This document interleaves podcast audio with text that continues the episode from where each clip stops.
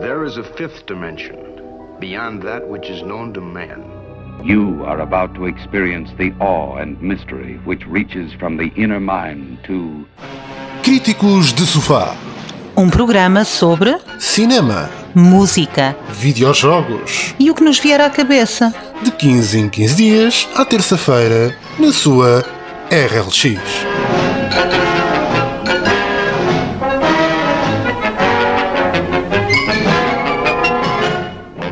Ora, sejam bem-vindos a mais um Críticos de Sofá. Como sempre, cá estou eu, Sérgio.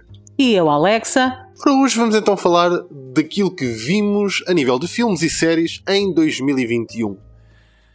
Queres começar por. eh, Já que eu comecei da última vez com os jogos, começas tu agora com os filmes e séries. Não me apanhas aqui, porque eu sei que na outra falei muito e tu agora estás-me a fazer uma rasteira. Não, não, não, não. Fala tu. Não, não, começa Não, tu. não, não, Soutor. Não, Soutor é que fala, Soutor. Ora, séries. Séries, uh, vimos a sitcom de, de Seinfeld, que está disponível na, na Netflix, e uh, efetivamente foi o rever de, de, de uma série que, no meu caso, uh, eu tinha apanhado vários episódios, mas uh, acho que não cheguei a ver a série por completo. E desta vez vimos a série de A Z, vimos a série toda por completo. E o que dizer de Seinfeld? Ora, uh, Seinfeld é uma, é uma série que é complicado fazer uma review porque é efetivamente uma série sobre coisa nenhuma. Portanto, Seinfeld é uma série sobre um grupo de, de, de amigos que eh, basicamente aquilo que vemos é os fediveres do, do, seu, do seu dia a dia. Eh, de um lado temos um Costanza que é um, um, um careque neurótico, eh, completamente, sei lá, deslocado. Temos também um Kramer que é um, o seu vizinho da frente, que é, como dizer, um gajo que vive num mundo muito especial, num mundo só dele. Temos a, a ex, a, a ex-namorada eh, e que eh, passou a ser a companhia feminina, a amiga feminina. Eh, como é que ela se chama? Uh, boa pergunta. Não só é uma série como- sobre nada, como nós não. Elaine. A Elaine, exatamente, a Elaine Banas. E, e pronto, basicamente é sobre o dia a dia. Agora, o incrível desta série é que a série é. está extremamente bem escrita, é- tem momentos absolutamente deliciosos, mas é uma série que vocês acabam de ver a série e ninguém se lembra de nada. Parece que há um void no final da série, há um, há um género de uma limpeza da mente em que tudo isto se vai. Vocês sabem que passaram um bom momento, mas não há assim absolutamente ah, não, não há uma, uma, uma, um- uma série de momentos que se destaquem como efetivamente os, os melhores momentos. Foram todos momentos extremamente agradáveis, mas não houve assim praticamente nenhuns que se destacassem por aí além. Vocês conseguem destacar personagens e conseguem olhar para as personagens e ver aquelas personagens com as quais mais se relacionam, com mais se identificam ou que gostaram mais, mas de uma forma geral, toda a série, embora seja muito boa, é. Ou seja, não, não tem episódios que sejam memoráveis. A série toda é memorável, mas não tem episódios particulares que, que sejam efetivamente memoráveis. Uh, que é que achaste do, do, do Seinfeld? Olha, eu nunca fui uh, espectadora do Seinfeld quando ele uh, primeiramente uh, estreou. A craze do Seinfeld que, as minhas am- os meus amigos tinham e, e, no fundo, a opinião pública no geral, que era uma das melhores sitcoms de todos os tempos, eu não tinha. Não, não sei, não era para mim naquela altura, uh, não estava para aí virada. Gostei muito de ver o Seinfeld agora e é efetivamente, dou-lhe o mérito de efetivamente ser uma das melhores sitcoms alguma vez escritas e merece esse título. É, para além de hilariante e extraordinariamente bem escrito, temos que, que, dar o mérito de ser uma série sobre quatro pessoas execráveis, cada uma à sua maneira é execrável, à exceção de Kramer, que é efetivamente, genuinamente inocente e boa pessoa e aliado do mundo, mas os outros três, George Costanza, Jerry Seinfeld e Elaine Benes, são três narcísicos. Uh, déspotas. O George Costanza representa tudo o que há de mau no ser humano junto.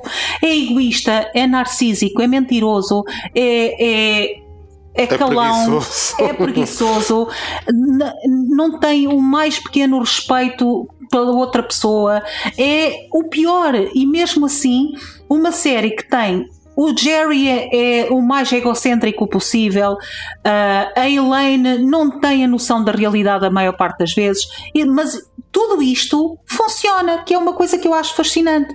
Geralmente as séries e os filmes têm que ter uma likable character.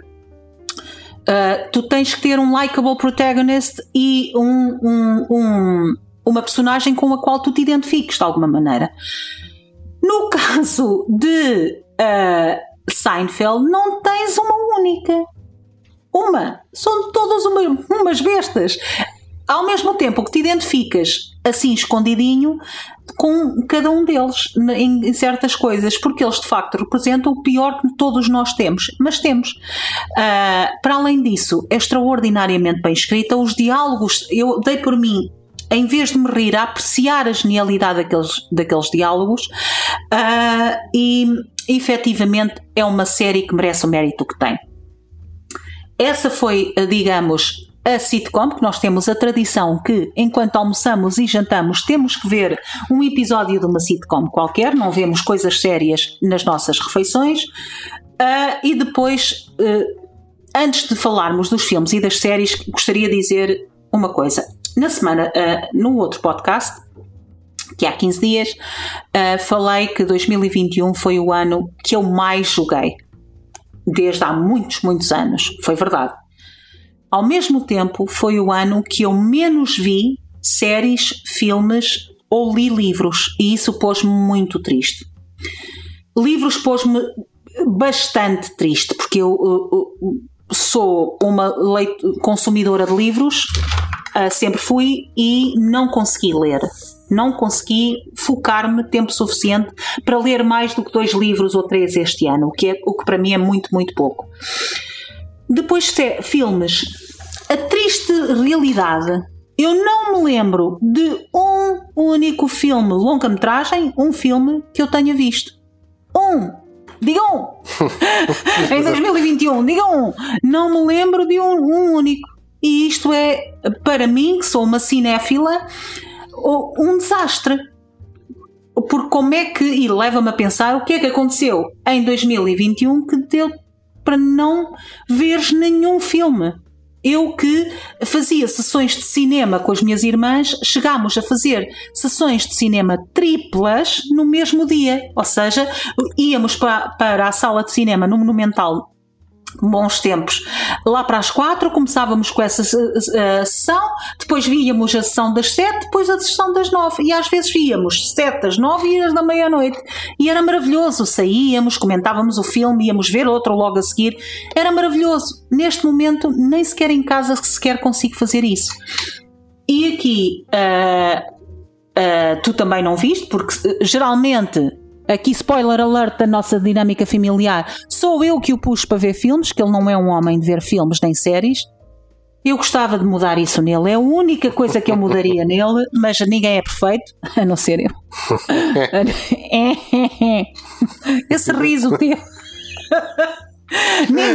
ninguém é perfeito, eh, mas gostava de desfrutar mais de filmes ou de séries com ele, efetivamente. Mas uma das coisas que leva-me a pensar que eu não tenha visto nenhum filme em 2021 e tenha visto muito poucas séries, muito poucas, é uh, o rumo que tomou Hollywood nos últimos dois, três anos. Hollywood foi tomada de assalto pela agenda woke e, em vez de pegar nessa agenda e produzir bom conteúdo, pegou nessa agenda e transformou tudo em palestras de virtuosismo moral. Tudo. E eu não aguento mais. Não aguento mais. Não dá.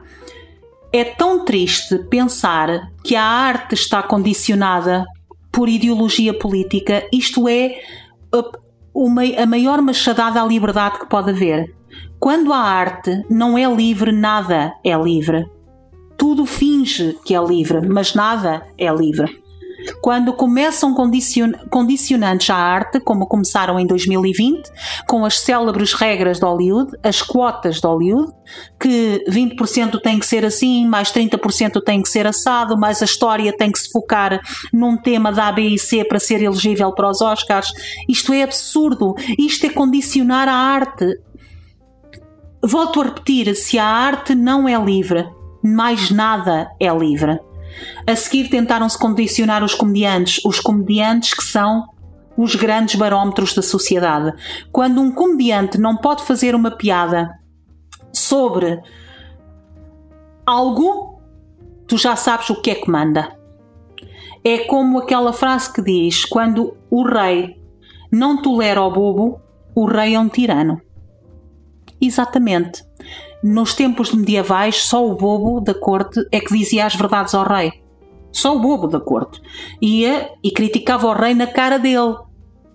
Quando o rei mandava matar o bobo da corte, já sabíamos que estávamos perante um tirano. Nós, fast forward e não evoluímos assim tanto, temos a figura dos stand-up comedians, que são o reflexo da crítica social. Quer, quer a gente concorda ou não mas são o reflexo daquilo que deve ser a crítica social a todos os quadrantes da sociedade. Nada deve ser uh, limitado para fazer piadas. Absolutamente nada. E quando se impõem limites, então estamos perante tirania de pensamento. E aqui uh, relembrar o, uh, a infame situação que aconteceu com Dave Chappelle na Netflix, e, e, não vou falar disso porque daria pano para mangas, mas estamos perante uma ideologia tirana uma ideologia de perfeito fundamentalismo déspota quando se tenta uh, uh, tirar o programa a um dos maiores comediantes e querer que ele seja despedido da Netflix por uma frase que ele proferiu em todo o, o, o programa. E pensem nisto. Por ter visto Hollywood ir neste caminho, é tão absurdo ver que eu olho para um, as coisas são postas como tokenismo. As mulheres são postas como tokenismo, uh, as raças são postas como tokenismo. Isto é tão ofensivo. Contem uma boa história, façam uma coisa orgânica, as, ponham mulheres e todas as raças deste mundo de forma orgânica. E, toda, e isso vai normalizar, porque é isso que se deve acontecer: normalizar a diversidade, normalizar a diferença. É assim que deve acontecer, de forma orgânica, porque é assim que se mudam mentalidades, é assim que se evolui, de forma orgânica e natural. Não é forçar tokens, que eu, quando, enquanto mulher, ofende-me. Que agora digam, ah, vamos fazer uma Justice League, mas só para com mulheres. Mas quem é que disse que nós queremos isso? E quem é que disse que nós precisamos disso? Ninguém precisa disso. Não é assim que eu me sinto empowered. Eu não quero uma versão feminina de uh, heróis masculinos. Eu quero versões originais. Eu quero personagens originais femininas bem escritas. Só isso. Eu não quero versões do masculino como se fosse toma lá as sobras. Isto não. Mas isto é, eu mesmo digo para outras raças. Agora vamos pintar o Batman de negro e já está. Não, isto é ofensivo. Cria-se uma. E há tantas personagens da banda desenhada negras que não estão a ser postas porque não são consideradas interessantes o suficiente. Isso é que é racismo, by the way, mas nem vou por aí. E toda esta agenda, toda esta. Uh, ironicamente, ainda mais racista e divisiva ideologia que é o wokenismo, ainda mais. Isto, isto é uh, uh, racismo 2.0, é uma evolução do racismo, destruiu a minha vontade de ver cinema. Que é muito deprimente. Comecei então, voltei para o anime, e voltei-me para uh, o entretenimento asiático, uh, que foram as, as, séries que eu vi o ano passado. Queres falar daquela que provavelmente toda a gente está à espera que falemos? Sim, tivemos a ver o Squid Game e como toda a gente, como a maior parte das pessoas também viu, a série uh, Squid Game acho que está, está extremamente interessante. Para mim terminou de uma maneira que não me agradou. Uh, terminou quase com, como uma. Um, quem viu, quem, quem vê última, os últimos episódios ou o último mesmo episódio, eh, parece que o último episódio foi feito para o mercado americano, em que é preciso explicar uh, quem é o mau, é preciso explicar quem é o bom, é preciso explicar porque é que se fez, é preciso explicar. Portanto, ou seja, o último episódio é um, é um episódio absolutamente desnecessário completamente. Uh, eu nem sei o que dizer. Eu, eu acho que é, é, é tratar as pessoas como sendo completamente uh, ignorantes ao ponto de não terem percebido aquilo que viram uh, durante toda, toda a série. Portanto, foi preciso aquele último episódio para explicar: ah, então era assim. Mas se houve alguém que teve necessidade de chegar ao último episódio para perceber isso, epá, uh, se calhar já é. não sei.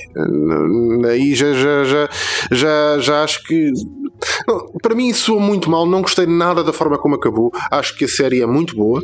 Sim, a série tem atores excelentes, uh, foi muito bem escrita, muito bem representada.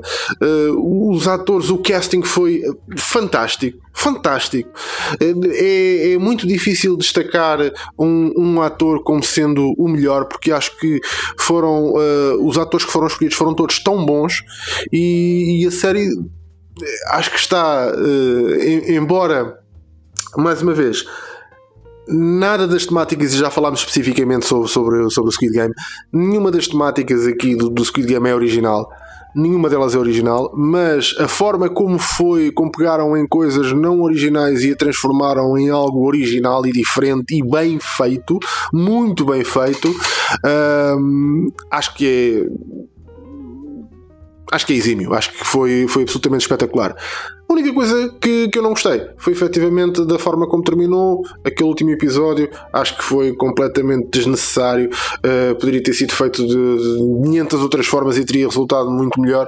E eu detesto uh, que, que evidenciem coisas que foram mais do que óbvias uh, só para só com a, a ideia de que ah, se não reparaste, quando ele disse dois, ele queria mesmo dizer dois eu, olha, muito obrigado. Hein? Excelente, ainda bem que perdi agora aqui 5 minutos para tu me dizeres isso, porque até agora não tinha percebido. E, e foi só isso. Acho que foi, foi sem dúvida também uma das melhores séries uh, que se fizeram na, na Coreia uh, neste, nestes últimos tempos. Uh, sim, não tenho mais nada a acrescentar. Acho que a Coreia do Sul, eu já ando a dizer isto há um ano e meio, como tu sabes, uh, é do melhor que se faz em entretenimento hoje em dia, uh, vem da Coreia do Sul. o, o resto do mundo, aqui desculpem, tenho que me dar uma pat myself in the back, porque eu vi este talento da Coreia do Sul muito antes desta crise no, no nas redes sociais. Andava a falar disto muito, muito, muito antes. antes. Andava a falar em séries da Coreia do Sul. Aliás, para mim, a melhor série da, que veio da Coreia do Sul e que está na Netflix é o Kingdom. É, dá 10 a 0 ao Squid Game, na minha opinião. Em tudo, é extraordinária. Um, e eles são efetivamente muito, muito bons. O acting então é extraordinário, eles são muito, muito bons. Uh, já, uh, das minhas séries favoritas, para além do Squid Game de, do ano passado, foi Alice in Borderland, uma série japonesa muito semelhante em conceito ao, ao Squid Game, no sentido em que há um grupo de pessoas que são transportadas para um sítio são raptadas para um sítio e há um jogo a decorrer e quem perde morre. É muito, muito semelhante nesse sentido. Uh, o acting é também extraordinário uh, e os plot twists que vão dando uh, realmente agarram-nos para, para o episódio seguinte. Eu acho que até gostei mais do Alice in Borderland do que do Squid Game. Uh, mas uh, se calhar porque vi o Alice in Borderland primeiro e depois então quando vi o Squid Game todo o conceito já não me soava tão fresco como foi o conceito quando vi o Alice in Borderland. É mesmo muito bom. Recomendo, está na Netflix, recomendo vivamente. Dediquei-me ao anime uh, e terminou o ano a, eu a ver uma série que se tornou a melhor coisa que eu vi em 2021. Rumbles, please, tambores, por favor. a melhor coisa que eu vi, nunca pensei que isto pudesse acontecer algum dia, que a melhor coisa que eu vi em 2021 uh, eh, fosse uma série de animação e não fosse um filme, que eu sou tão cinéfila, ou não fosse uma série de pessoas, com pessoas, fosse uma série de animação que é Arcane League of Legends. Uh, eu acho que a Arcane League of Legends resolveu, em primeiro lugar, o grande problema da história do entretenimento, que é será que os videojogos alguma vez poderão ser bem convertidos para séries, filmes? E eu acho que a Arcane broke the code. Portanto, tivemos adaptações ao longo dos tempos desastrosas. A começar pela série de filmes Resident Evil, que eu já nem sei em que número vai. Ah, eu acho que terias começar mais cedo. Eu o acho que Super Mario, começar por Super Mario, o sim. Super Mario e o Wizard, o, o Dungeons and Dragons. Portanto, teríamos uh, é tudo, é o cada Double um, Dragon, é cada Mortal um, Kombat, é cada um Street pior, Fighter. Exatamente. É cada um pior que o outro.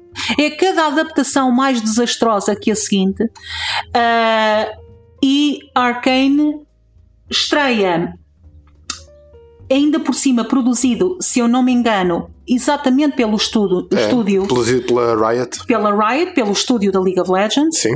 Eu nunca na vida toquei no League of Legends e não vou tocar, segundo o osso de pessoas de quem confio, é de provavelmente das comunidades mais tóxicas online que pode haver, homens e mulheres, uh, by the way, é toda a comunidade tóxica. Uh, não sei se o é, eu confio na palavra das pessoas que me dizem, porque são pessoas da minha confiança. Mas não é um jogo para mim, não é um jogo que eu queira jogar, não é para mim. E portanto, a minha expectativa a ver a Arcane era zero. Eu não conhecia nada, absolutamente nada do, do universo Arcane. Portanto, eu cliquei porque ah, apareceu-me na lista de recomendados para si, Alexandra, e, e a Netflix é exímia nisso. Eu, ok, deixa ver. Ah, a imagem que aparece para recomendar a série é muito gira. Eu não gosto de ver trailers, detesto, porque me estraga ah, a experiência. ah, trailers de filmes, adoro ver trailers de videojogos, mas isso é outra conversa. E lá fui e aquilo que, que saí ao, ao final de nove episódios, o que eu saio é com. Para além de visualmente ser provavelmente das coisas mais lindas que eu vi nos últimos anos, em termos de arte, cada frame é uma pintura, é- realmente é uma daquelas, daquelas obras de animação que eu penso, eu posso fazer pausa aqui, imprimir isto e faço um quadro. Posso fazer pausa aqui, imprimir isto e faço o quadro. Vê-se que cada frame foi feito com amor. À arte de animação, ao jogo, às personagens, ao lore. Há tanto amor ali dentro, há tanto tanta devoção ao produto e respeito pelos fãs que eh, só, pode, só poderia dar numa coisa boa.